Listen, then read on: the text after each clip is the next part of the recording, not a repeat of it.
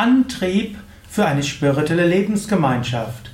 Was treibt Menschen an, die in einer spirituellen Lebensgemeinschaft leben und wohnen wollen?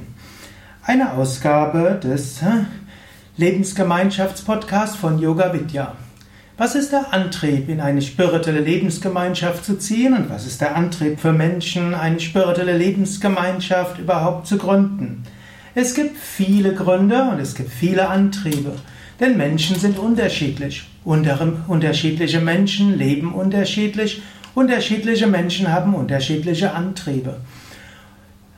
Es gibt einige spirituelle Lebensgemeinschaften in Deutschland, in Europa. Es gab ja mehrere Gründungswellen eigentlich schon immer. Man kann sagen, schon in uralten Zeiten, sie haben Menschen sich zusammengetan, um zusammen zu leben und spirituell zu praktizieren. Es gab bei den alten Griechen die Philosophenschulen, zum Beispiel um Pythagoras herum. Es gab in Indien die alten Ashrams und die Gurukulas, also praktisch die Familie des Gurus, wo auch andere dazukommen konnten. Es gab in der Antike immer wieder spirituelle Lebensgemeinschaften. Es gibt in dem Mittelalter natürlich die christlichen Klöster, es gibt die christlichen Orden, es gibt auch die Beginen, also Frauen, die sich zusammengetan haben in Städten, nicht formell als Nonnen, aber doch irgendwo in spirituellen Lebensgemeinschaften. Luther hat zwar zunächst mal für die Evangelischen dies, das Konzept des Klosters verneint, aber es gibt auch evangelische Klöster, es gibt die Diakonissenstifter, es gibt die Bruderschaften und so weiter. Dann gab es im 19. Jahrhundert die erste, man könnte sagen, Kommunenbewegung, hm, wo Menschen sich zusammengetan haben im Zuge der Reformbewegung, wo es hm, solche spirituelle Gemeinschaften gab. Es gab in den 20er Jahren neue Bewegungen. Es ist in den 50er Jahren neu, neu ja, belebt worden, in den 60er, 70er Jahren wiederum. Und so gibt es immer wieder spirituelle Lebensgemeinschaften. Menschen wollen zusammenleben, Menschen wollen ihren höheren Idealen folgen, Menschen haben das Bedürfnis, für andere etwas Gutes zu tun. Ja, all das sind verschiedene Antriebe. Hm, und es gibt Antriebe desjenigen, hm, meistens sind es eine, zwei oder drei, die eine Lebensgemeinschaft gründen oder eine ganze Bewegung gründen. Das ist meistens irgendwo ein tieferes Berührtsein, das ist irgendwo eine tiefere Erfahrung. Und aus diesem tiefen inneren Berührtsein und dieser inneren Erfahrung kommt dann der Wunsch, ja, auch anderen das zu ermöglichen. Spirituelle Gemeinschaft kommt aus, aus mehrfachen Antrieben heraus. Ein Antrieb ist sicherlich, man will eine ideale Umgebung schaffen für sich und für andere, um spirituell zu wachsen, um Gott zu erfahren, eine höhere göttliche Wirklichkeit zu erfahren. Ein zweiter Antrieb ist sicherlich auch, man will es nicht nur für sich, man will es für andere, man will Gutes tun für andere. Ein drittes ist auch, man weiß, man will mit anderen zusammenwachsen und nicht nur alleine. Nicht nur will man etwas für andere tun, sondern eben auch mit anderen.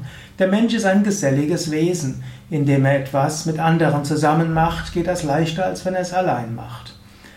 Als nächstes, spirituelle Lebensgemeinschaften haben oft auch so innerlich die Überzeugung, wir sind Vorreiter für eine neue Weltkultur. Hm, meistens hat man das. Wir bei Yoga Vidya haben das auch. Wir gehen davon aus, mindestens ich gehe davon aus und manche von uns, sehr, sehr groß die Gemeinschaften, ganz unterschiedliche Antriebe. Ich gehe davon aus, dass langfristig das Wirtschaftssystem, in dem wir jetzt sind, nicht weiter existieren kann. Das ist jetzt, erfordert nicht allzu großes, äh, wie kann man sagen, allzu große Einsichten, denn die Wirtschaft ändert sich ja ständig. Die heutige Wirtschaftsordnung ist nicht die gleiche wie vor 20 Jahren, vor 40 Jahren, vor 100 Jahren. Aber ich meine, gerade auch dieser Konkurrenzkampf, dieser Leistungsdruck, dieses Anspruchsdenken und Leistungsdenken, das zusammen ist nicht etwas, was auf die Dauer menschlich ist. Es braucht etwas anderes. Und so wollen wir, ist unser Antrieb mit den Yoga Vidya Lebensgemeinschaften ein anderes Konzept zu entwickeln. Zwar gehen wir nicht davon aus, dass, äh, dass das Modell ist für andere, aber es ist ein anderes Konzept. Und so sind Lebensgemeinschaften immer etwas gewesen, was andere inspiriert hat. An den christlichen Klöstern im Mittelalter hat sich viel entwickelt in der mittelalterlichen Kultur. Oder auch die äh, Gemeinschaften der Puritaner und der Quaker, die sich in Amerika gebildet haben, haben großen Einfluss auf andere gehabt.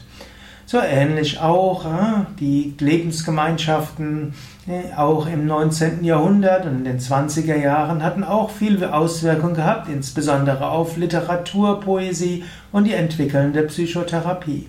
Da gibt es noch eine Menge zu erforschen, auch ebenso auf die Reformpädagogik, die sich auch in die allgemeine Pädagogik mit hineinbegeben hat.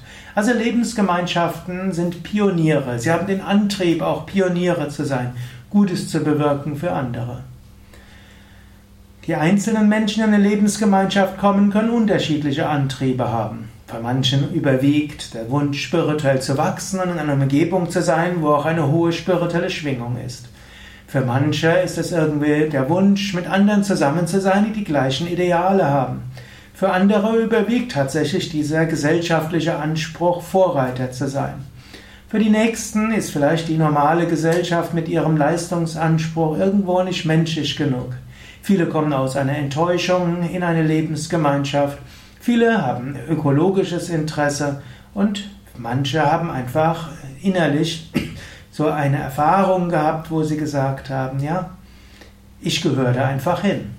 Also wir haben einige Menschen, die zu uns gekommen sind, die gesagt haben, vor einem Monat hatte ich irgendwo eine Vision von Swami Shivananda. Der hat mir gesagt, ich soll alles äh, irgendwo aufgeben und zu Yoga Vidya gehen. Und in gar nicht mal wenigen Fällen sind das Menschen, die dann viele Jahre da sind.